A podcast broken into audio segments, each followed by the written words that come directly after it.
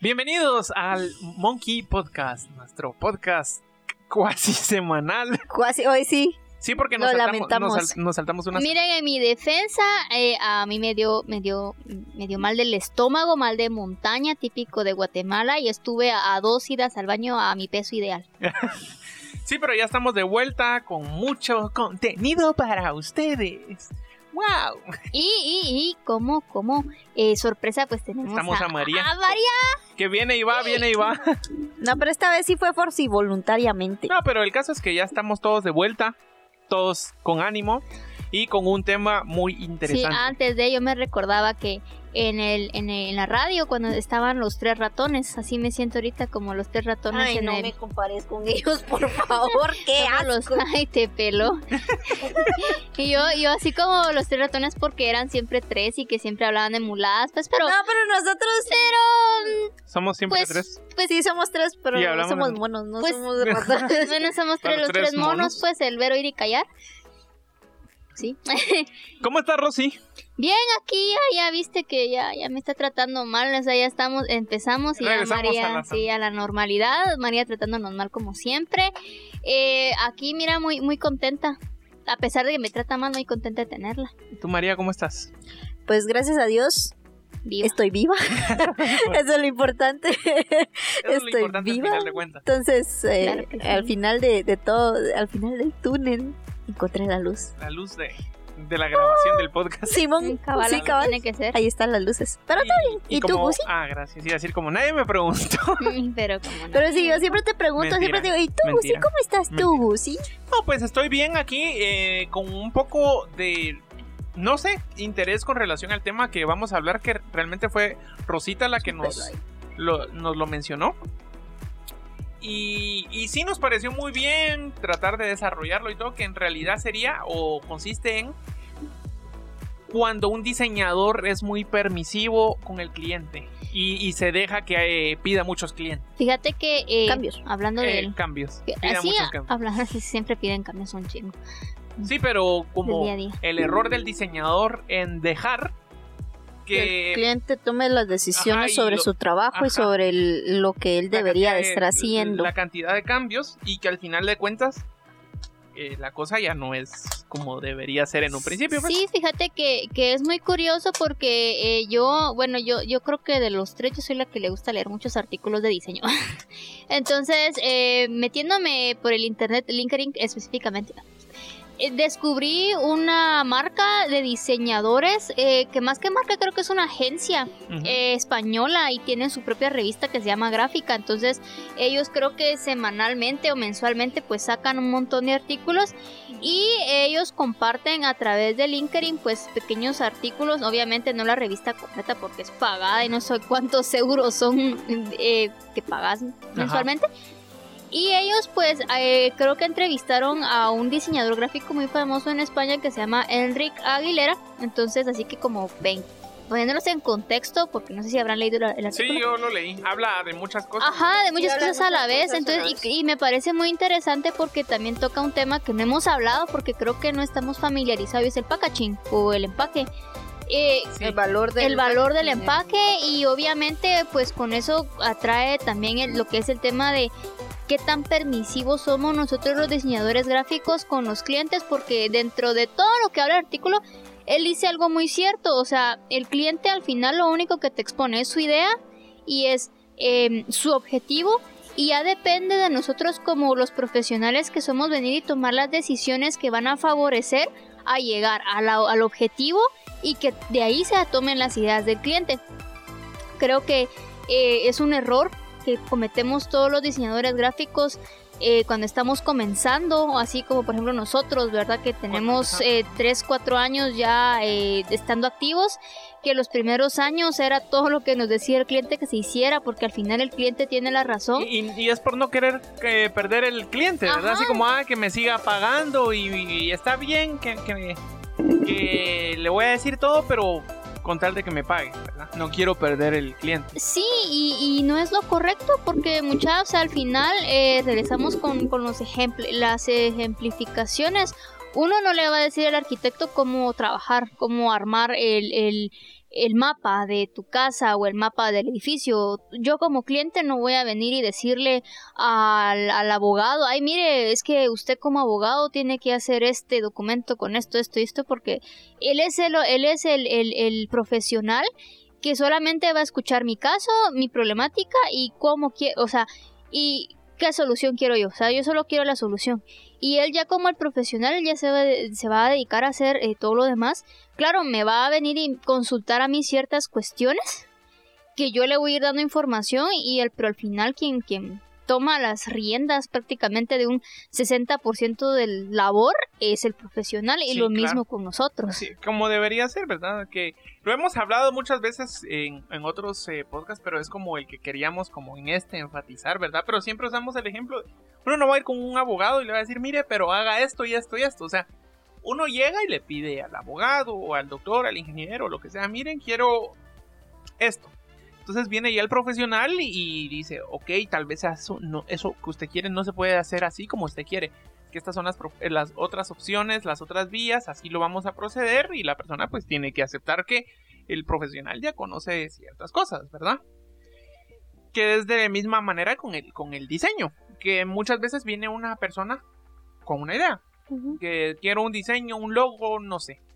Y uno le dice, ok, tal vez los colores funcionan, la idea sí, pero vamos a ver si podemos proponer algo distinto o el empaque o lo que sea o el afiche que ustedes quieren hacer, mejor lo proponemos así porque no funciona y no se va a transmitir el mensaje que ustedes quieren transmitir. ¿Algo, algo que decir? Es que yo al final creo que esto tiene que ver mucho cultural. O sea, nuestra cultura hasta cierto punto está mal educada. Entonces, eh, el, el valor del profesional como que se mira muy abajo, como que no se toma mucho en cuenta, sino que simplemente hace que, que uno quiera como entrometerse. Pero es que es ya como, como de latino.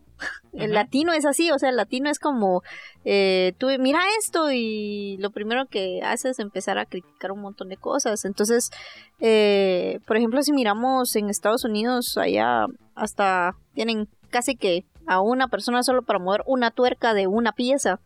Y es como y tienen que esperar al técnico para poder hacerlo porque él es el que sabe y sabe hasta qué eh, torsión tiene que tener para que no se arruine el- el, La máquina. la máquina, por ejemplo, ¿verdad?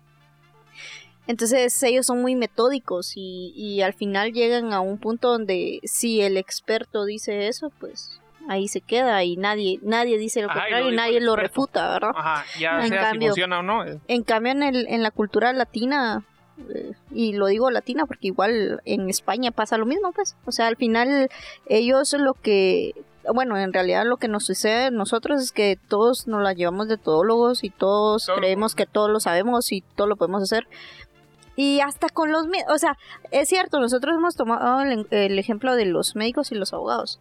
Pero la verdad es que nosotros hasta con los mismos médicos y los mismos abogados empleamos el mismo método, pues, o sea, pero es que mira, doctor, o sea, pero ¿por qué no me da para tal cosa si tengo esto? Es como, men, que no, estoy o- dando esto. O voy yo solito esto. a comprar el antibiótico y yo lo hago. Ajá, o, o le creo mejor al de la farmacéutica porque el doctor no sabe, o sea, es como, son cosas... O, o en el caso de que, ay, le- así como por ejemplo a mí, ¿verdad? Que me enfermé hace poco del estómago y, y, y me decía mi tía, anda al médico porque él sabe, mis papás como, ¿para qué? ¿Para qué vas a ir al médico? Para que te dé una ranitidina que aquí te la podemos dar. Entonces, eh, precisamente creo que es, y, y realmente dentro del, Sí, eh, dentro del artículo también habla eso, ¿verdad? El, el- el autor, que realmente eh, tenemos ese problema en Latinoamérica, a nivel Latinoamérica y el latino en general. Por Porque aunque no quieran los de españoles cultura. son latinos. Sí, pero- o sea, sorry, eh, hablan Hablan español. hablan español, español, son de latinos. raíces latinas. Em, sí, ellos, ellos ponían el ejemplo, por ejemplo, ¿verdad? De, de países como, como Nueva Zelanda. Que por qué en Nueva Zelanda el diseño es tan, tan rico, o sea, tan lindo de ver, tan eh, sabroso de ver si lo, querés dar, si lo queremos romantizar y verlo así, porque precisamente ellos, mientras más cultura tenés, mientras más, eh, en este caso sí educación, en educación me refiero a que sabes de historia, que estás eh, muy consciente de cómo es tu cultura como país, como marca de país y todo eso, ¿verdad? las personas ya comprenden mejor esa educación del diseño y por lo tanto el diseño evoluciona y te da como más em, oportunidad al diseñador gráfico, al artista, para desarrollarse, para venir y salirse de su zona de confort y explorar nuevas formas de crear diseño. Y entonces ahí es donde venimos, nosotros latimos y nos sentimos frustrados porque decimos, o sea, ¿cómo es posible que el diseño en Nueva Zelanda es así? y aquí con nosotros es tan, tan pobre, tan careciente de mucho y, él mismo lo mencionaba, ¿verdad? Que en los empaques, que es en lo que creo que sería muy buen tema para, el próximo eh, podcast. hablar de empaques. Ajá, de empaques específicamente y su producción que es muy compleja también dentro de la rama del diseño gráfico. Depende, ajá, pero sí. Ajá. Em, él hablaba, ¿verdad? De que cuando vienen y, en un supermercado, eh, o viene un cliente que va a poner un producto en un supermercado, de, eh, ponía el ejemplo de espárragos. Entonces él te dice, mire, tengo unos espárragos que quiero vender, esta, se van a promocionar en Walmart. Eh, ¿Qué empaque le ponemos? ¿Qué diseño le ponemos? Va. Entonces tú como diseñador gráfico pues obviamente va a tener un precio mientras más bonito esté, más elaborado, mejor pensado, mejor estudiado, más elevado. Pero ¿qué sucede con los clientes? Los clientes muchas veces no quieren arriesgar, no quieren arriesgar ni económicamente, ni tampoco quieren arriesgar con diseño. quieren como disruptivo y decir mejor hagamos lo mismo decir Ajá. Como que eso ya sabemos qué es lo que vende, ¿por qué hacer algo nuevo? Ajá, y, y realmente no se pone a pensar, ¿el diseño estándar realmente vende? Porque va a haber el mismo diseño que está viendo su competencia y entonces la gente se va a ir pues por obviamente por lo que siempre ha visto. Y ahí es donde también ah, viene el otro fenómeno de hagamos lo mismo pero diferente. O sea si McDonald's que es una venta de hamburguesas es rojo con amarillo entonces mi, mi restaurante se va a llamar eh, Mac, no sé qué otra cosa que no sea McDonald's. Y va a ser casi lo mismo para que la gente lo confunda. Va a ser amarillo con rojo. Ajá o sea ahora va a ser ya no va a ser rojo con amarillo sino amarillo con rojo ya no va a ser una M, sino va a ser una N, ¿va? Una W. Una W cabal, siempre igual. Me suena a un restaurante muy conocido aquí en Guatemala que vende unos toritos. Ah, creo que sí, ajá. Pero, pues sí, entonces, Por, por querer venir y parecerte a la marca que todo el mundo compra y hacer un empaque muy parecido, una imagen muy parecida, creyendo que la gente te va a confundir, pues creo que eso tampoco es como muy em, conveniente. No conveniente, sino que es como competencia mala, desleal, siento yo. Sí, lo, lo que hay que hacer es sentar la, la, base del diseño, pues, eh, como decir, porque siempre me van a copiar, pero ser yo el que copien, no yo copiar, ¿verdad? Sí, lo que pasa es que también es que es bien complicado porque todo es como yo estaba viendo algo de que están hablando del plagio y, y... uy es que eso fue en marketing no, ah, en Ecomar, eh, que no vieron ese problema del Ecomar. No, yo iba a hablar de que, o sea, hablan sobre el plagio, pero hay gente que no cree en el plagio, porque eh, si alguien toma algo, por ejemplo, ¿verdad? Eh, esto es de música, pero, pero va casi que ligado porque al final es arte, o sea, se cree, ¿no? O sea, no es que seamos arte, pero al final se crean cosas, ¿verdad? Ajá. Exactamente. Eh, al final se toman nada más ciertas, ciertas tonadas o elementos de otras canciones y los lo transforman a algo diferente. Sí, es que hay una línea muy delgada. Entonces hay una línea muy delgada porque hay gente que dice, bueno, eh, yo quiero créditos en la música porque yo, o sea, utilizaron mi base para... Y hay gente que dice, no, pues es que la verdad es que al final todo se crea, no todo se crea de la nada, o sea, tenés que tener una base como para poder crear. Entonces ahí está la situación, o sea, no sé qué tan desleal sea la competencia, pero sí creo fielmente en que eh, no se pueden, no, no podemos pedir un diseño tan enriquecedor aquí si no es nuestra población no está apta para poderlo comprender. o sea, ahí está la situación. Sí, hay, que estar consciente de su mercado. Eso. Claro. Pero también hay que estar consciente de que no siempre el, cliente va a tener la razón, pues. No, o sea. Porque, porque a veces, el, por lo mismo, el cliente puede que vio algo en, internet Nos pasó hace poco con María que nos, contra- nos contactó un- un- una pareja de emprendedores. Pues dos amigos emprendedores. Que ellos querían una, hacer una marca de gaseosa, alguna bebida.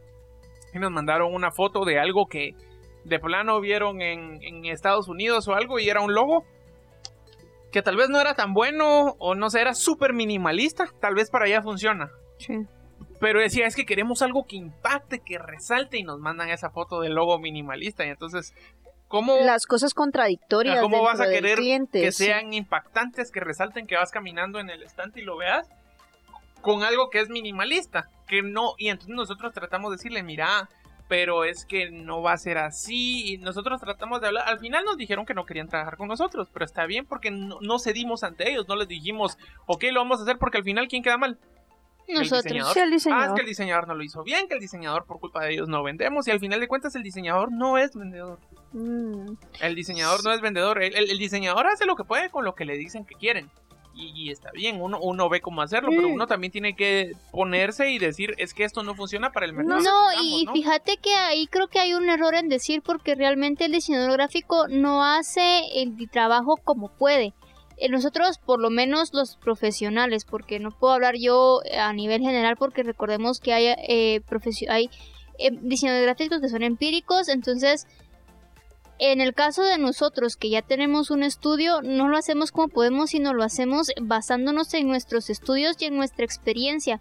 También, o sea, dentro de lo que yo he leído se habla, ¿verdad? Que nuestra, eh, digamos que desarrollo laboral va de un 70% de experiencia, un 20% de aprendizaje y un 10% de lo que tú vas recaudando de otras personas, de digamos de lo que te van diciendo, ¿va? Sí, sí. Entonces, de- nosotros ponemos a prueba ese 70% de experiencia más ese 20% de estudios en, los que venimos y desarrollamos eh, eh, las, la- la- las capacidades para, para entender al cliente. O sea, yo así, le- cuando yo hago, eh, digamos que, em, negocios con el cliente, normalmente al cliente hay que educarlo y hay que decirle... eh, no, me, nos pasó ahorita recientemente que querían que hiciéramos un diseño de un empaque, precisamente. Ah, sí, Y sí. yo le dije, mira, le dije, te estamos cobrando esto porque mira, se va a hacer esto con, con tu bolsa, se va a hacer, se va de, se, de se va, tu empaque me lo estás mandando pegado, se va a desmontar, Desarmar, desarmar,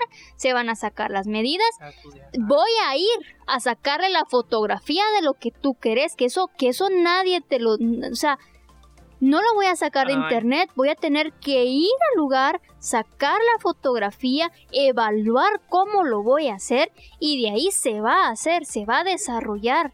Sí, entonces- la ilustración o entonces- sea. Tenés que tomar en claro, o sea, tú como cliente tenés que tomar en claro yo todo lo que me voy a esforzar, o sea, todo lo que voy a ir a hacer, porque ese es el proceso que se tiene que hacer y te estoy cobrando esto. O sea, no te estoy cobrando ni que ni, la- ni el gasto de gasolina que voy a ir a hacer, ni el gasto de mi equipo de cámara que voy a ir a gastar para tomar las fotografías, sino solamente te estoy cobrando la elaboración del arte, le dije.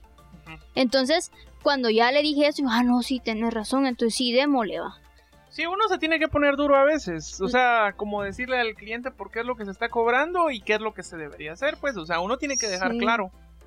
Sí, yo creo que, que, bueno, nosotros ya habíamos tenido un podcast sobre si el cliente tiene la razón Ah, no, o no, ¿verdad? Esto es Eso más del lado de... Ajá, pero a- ahora, en, o sea, hablando del cliente en específico, eh, pues ellos toman el- sus proyectos como sus bebés y Sí. ellos quieren que sean como ellos dicen y, y- y al final uno quiera o no quiera tenés que ceder ante la situación. Obviamente podés educar, ¿verdad? Decirle, mire, yo le aconsejo esto y esto, pero si al final eh, él decide eso... se pone... Es por, e- por ejemplo, así un, un ejemplo bien burdo. O sea, digamos, estamos. eh, nosotros contratamos mariachis, por ejemplo, ¿verdad? Y lo contratamos para. para. no sé, eh, unos 15 años. Y de repente empiezan a, a tocar una canción en, en una nota que ellos saben. Y, no, no, no, eh, tócala en re mayor. Ajá. Y es como, men, tal vez tú ni siquiera sabes de música y le estás diciendo al mariachi que toque la canción y le va a salir re mal. Ajá. Pero el mariachi está haciendo lo que tú Que- Ajá. querés porque tú estás pagando y si tú decís, pues ni modo. ¿va? El, el mariachi te va a decir, mire, pero eso no va a sonar bien, pues, o sea, y, y, y tú, si, si a ti se te mete el... O sea, se te mete el... Ya la regué. pip. Sí, vas a tener con el beat. Sí, Eh, mira, no, Si a ti se- pero a, a ti, así, a ti... se te mete Te, el necio, te el cabro. embrecas, ajá. Se te Se mete te el cabro. y ahí andas, ahí andas, andas. Entonces, ¿qué vas a poder hacer tú? ¿Qué, qué vas a hacer tú como, como diseñador? Tú no puedes como, mira, si quiere, no, si no que o Sí, sea, al mira, final- yo... No tenés ese ese estatus de, de Ajá. superagencia, de decir no. ajá, a la no, chingada". mire, si usted no quiere, pues no. No, incluso con No, no, las por agencias eso. pasa. Uno, uno tiene que ponerse y explicar y decir, eh, eso no se puede, eso no funciona. Si ya el cliente dice, ok, pero sepan, o sea, uno tiene que decir, pero sepa que no va a ser como usted quiere. Por ejemplo, si el cliente nos hubiera dicho, quiero que sea minimalista pero llamativo, entonces le, uno le- no- le decíamos, sí lo podemos hacer minimalista. Pero no va a ser llamativo, porque el minimalismo se va a perder entre todas las latas de gaseosa, de sodas que hay ahí en, en las góndolas del centro comercial. Cinco. Entonces no. Sí, mira, yo, yo creo que es como dicen ahorita, lo que sucede con nosotros es que tenemos que aprender a quitarnos muchos estigmas mentales y de culturales aquí en Latinoamérica. Por ejemplo, eso de es que yo te estoy pagando, hacerlo como yo quiera, no. Es que tú me estás pagando porque tú ya escuchaste por- a los mariachis. Tú les estás pagando a esos mariachis porque o te los recomendaron y te dijeron, ellos saben lo que hacen, o tú ya los habías escuchado antes en otra, en otra eh, ocasión. Achis, achis, los mariachis, dijo Gaby. me convierte en Itachi, dijo Bunny. Entonces, eh, o sea, si tú le estás pagando a alguien es porque ya viste su, ya viste su trabajo o alguien te lo recomendó. Tú estás pagando la experiencia de esa persona. No le estás pagando para decirle qué hacer. Es que eso tenemos que aprender, eso tiene que aprender, eso tenemos que aprender a entender nosotros, tanto como seres humanos, como cultura. O sea, tú le estás pagando a alguien por lo que sabe, no para que tú le estés diciendo qué hacer. O sea, si tú le quieres pagar a alguien para decirle qué hacer, mejor contratas ahí sí que una persona em, que semanalmente o mensualmente y ya es tu, tu secretario, por decirle así, pues, o tu asistente para que tú le andes diciendo qué hacer. Pero en caso de servicios, eh, no puedes venir. o sea, lo ideal sería que no lo hicieras, ¿verdad? Eso de. Otra cosa que también, otro punto que hay que tocar es que las personas también tienen que aprender a quitarse de la cabeza el impactar.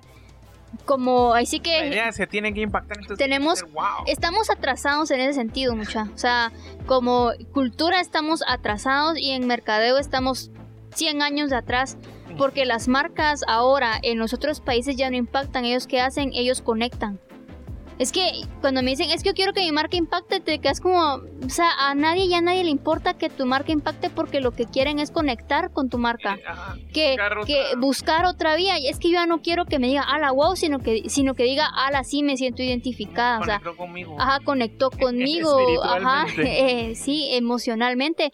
Quitémonos ya de la lengua y de la cabeza el quiero que mi marca impacte, quiero que mi logo impacte. No, yo quiero que mi marca conecte, yo quiero que mi logo conecte. Conecte con lo que yo quiero para la empresa y, con, y refleje lo que yo quiero conectar. O sea, creo que son palabras que se nos quedaron mucho tiempo por las antiguas ideas de mercadeo que Sí, tuvimos que durante y no hemos cambiado de eso y ese es el gran problema que hay aquí en Latinoamérica, que todos buscan impactar, pero impactar ¿qué? ¿Qué, qué vas a impactar? ¿Saben qué es lo que sucede? Y creo que este es un tema para otro podcast que vamos a tener, pero em, muchos toman de referencias marcas tan grandes, tan Como gigantes, que al final ellos quieren que se mire su producto similar, ¿verdad? Pero es que eh, si noso- nosotros nos remontamos al inicio de estas marcas, no se miraban hacia el principio, no, nada ya que ver. llevan ¿Cuántos años? O sea, ellos en primer lugar tuvieron que, que trabajar mucho en, en ellos como empresa y ya después vino lo que era lo visual, ¿verdad? Y mejorar lo visual para que para que ya se genere algo porque ya son parte de la cultura, ¿verdad? Claro. Por, por ejemplo, eh, eh, habían cosas que, que yo me recuerdo que me enseñaron en una clase que decían que hay marcas que pasan a ser culturales, ¿verdad? Claro. Digamos, alguien te dice, mira, pasan un Kleenex. O sea, lo primero que tú dices es un pañito Pañuelo. pañuelo de, de papel. O un gilet. Ajá. Pero realmente esas, no- o sea, esos no son sus nombres, o sea, pasar un pañuelo. Pero, pero prácticamente la marca pasa a ser parte de la cultura de, de un país o, Porque o de una generación. precisamente las marcas después de generar se conectaron con las personas. Pero, o sea, ¿cuánto tiempo pasó para No, que se, tomieran, se tomaran ese tipo de, de, de percepciones? ¿verdad? Claro. Una es esa. Y la segunda es que em, también hay que tomar eh, en cuenta si es, son las primeras empresas que se generaron Ajá, sí, ya ya había. o otras. si habían a- además competencias, ¿verdad? O sea, Sí. eh, porque esas son las situaciones que hay que evaluar, ¿verdad? Y hay que decirle al cliente, o sea, al cliente hay que decirle, mire, o sea, nosotros comprendemos el hecho que usted quiera, quiera que su marca sea wow la, y, la- la más grande y, referencia. y uno cuando, cuando uno empieza un negocio y, y eso es para todo tipo de negocio, uno empieza con una actitud tan emocionante y tan tan wow sí yo sí yo sé que va a ser algo grande y tenés tantas expectativas y tantas cosas en la cabeza pero pero te vas dando cuenta de que una cosa tras otra una cosa tras otra una cosa tras otra y y te enfocaste tanto en no estoy diciendo que, que lo visual sea malo pero o sea me, me refiero a que te enfocas tanto que se mire bonito pero lo que re- respalda detrás no está bien. no es nada, o sea, no respalda nada. Entonces, ¿qué es entonces? Eso son una, son una empresa de cartón, pues. Ajá. sí. Entonces, todas esas cosas llevan a conectarse, ¿verdad? Al final, eh, a lo que vamos, bueno, yo creo que em, a mi punto, mejor dicho, en mi punto de vista es que em, el cliente hay que educarlo, o sea, o mejor dicho, hay que aconsejarlo, ¿verdad? ¿Qué es para él lo correcto? Y eh, ahorita que estamos ya en, un, en, en una era donde todo el mundo emprende, porque antes nadie emprendía, ahora ya todo el Todo mundo el es mundo emprendedor. está emprendiendo. Entonces tenemos que ser más empáticos, pues hay que tener más, empatía con, con- con los demás. O sea, si tú estás eh, emprendiendo un negocio X, ¿verdad? Y te- el diseñador te está diciendo cómo hacer las cosas. Y tú, no, no, no. Pero también ponete en tu lugar, o sea, en tu negocio. Vas a, va a llegar alguien y te va a decir, no, no, no, así no lo quiero, yo lo quiero así. Tú le vas a decir, no, pero si yo lo que Yo vendo hacer". so- lo hago así porque yo lo sé hacer. Es como si tú haces pizzas y, y tú vendes pizzas y es tu receta. ¿Cómo Y, la- que ajá, y que alguien más, no, no, no, no le eches eso, echarle lo otro. Yo no quiero eso. Pues, si no le gusta. Ajá. Hay más pizzerías. Pues, sea, no es necesario que me compre a mí, ¿va? pero a lo que se va es que, eh, bueno, a lo que voy es que en este sentido uno tiene que, que tener esa empatía con la otra persona. O sea, si el otro te está dando un consejo porque es un profesional, entonces tómalo en cuenta, pues. Es como, como los papás, pues, cuando te dicen, no te vayas ahí porque te vas a romper la cara. Y balot, no te vayas ahí Porque porque son te... Y de repente, pa, ¿y qué te? ¡guau! Y el, el papá, es, ¿qué te dije? Pues el papá te lo está diciendo porque lo vio, porque él ya tiene experiencia, porque él va un paso más adelante que el niño, pues. Entonces, si tu eh, área de expertise no es esa, tú sos, quieras o no quieras, tú sos el niño, pues tú tienes que hacer caso a lo que te dice la persona que ya es profesional en el Sí, área. Y, y también, ah, ya que estás aprovechando, y sí que esto ya es más para el área, nuestra, nuestro ámbito, nuestra, nuestro gremio. Como diseñadores gráficos, nosotros también tenemos que em, bajarle tres graditas a nuestro ego también, porque nosotros, No del todo. diseñadores gráficos, somos egocéntricos. No Nos han educado también en las universidades, en nuestros centros educativos, eh, lo miras tú también en, en cualquier eh, publicidad, en cualquier podcast, en cualquier video de diseñadores gráficos, el egocentrismo de que eh, nosotros estamos haciendo algo artístico hasta cierto punto y por lo tanto a uno le, le, le, le molesta y le rompe su ego cuando el cliente te desbarata todo lo que estás haciendo, ¿verdad? Pero nosotros también tenemos que comprender como, como trabajadores, porque al final somos trabajadores, que el cliente, eh, ellos también tienen sus propias ideas, ellos saben también por qué piden esos cambios. No siempre, no siempre, porque hay unos que, unos clientes que realmente no saben ni dónde están parados y solo se las llevan también por egocéntricos, pero nosotros como trabajadores comprender también que hay varios factores que afectan un proyecto. En primer lugar, eh, la cuestión económica. Muchos clientes quieren conquistar el mundo, pero con un presupuesto demasiado bajo. Pero nosotros como diseñadores gráficos también tenemos que comprender que, que pues en donde estamos viviendo, Latinoamérica, es más importante comer que venir y gastar en un diseño completamente revolucionario.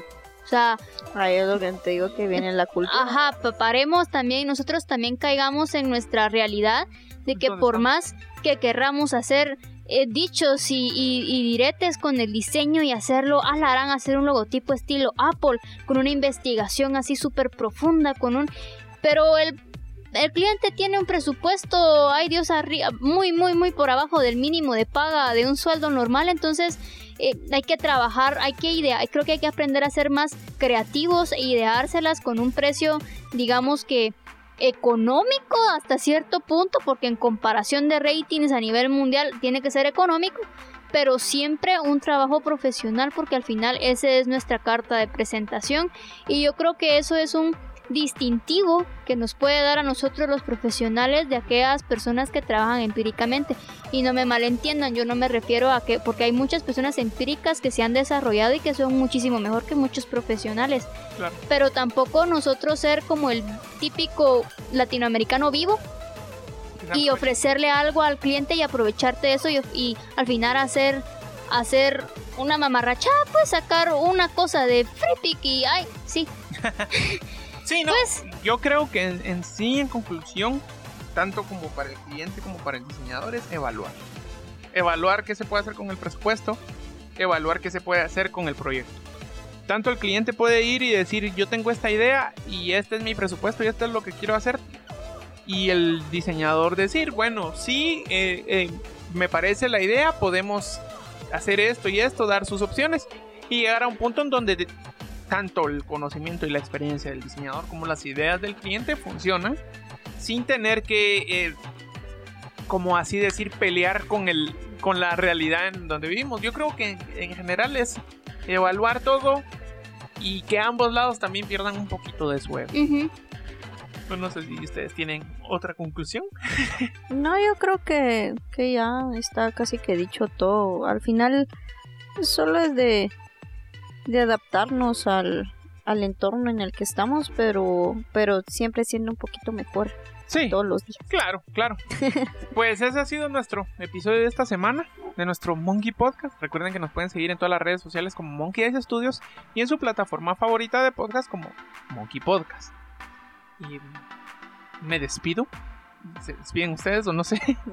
Claro que sí, nos miramos ahí a la, a la O próxima. nos ven ustedes a nosotros porque Como nosotros ustedes. a ustedes no Miren, vemos. miren, yo solo quiero agradecer porque ya somos 90 suscriptores. Eso me hace muy feliz. ya 90. somos 90, 90, 91. somos, Soy 90. Sí, estoy contenta. Este, síganos. Vamos por los apóyennos. 100. Sí, ya vamos a los 100. A mí eso me alegra mucho. Uy, uy, si llegamos a los 100, ¿qué, qué rifamos? Si llegamos a los 100 vamos a rifar Una playera. Un Sí, abrazo. Los 90, sí es cierto. Sí, Un llegamos abrazo. a, lo- a los 100. No pues, sé, ahí vamos a ver. Yo puedo rifar una playera de Monkey. Ahí a los 100. Ah, sí, pues sí. Bueno, sí, una playera de O Monkey. una gorrita. Una borrita de Sí, monkey. ahí, veremos la Lo dinámica. vamos a ver una galletita. Una galleta. Un crispín que ya no existe. Ah, harán sí, los crispines que ya no existen. Pero Qué triste. a- hasta la va. semana que viene. Claro que sí. Bye. Pausa. Que no vayan tres horas. Ay, me duele la nariz, me siento.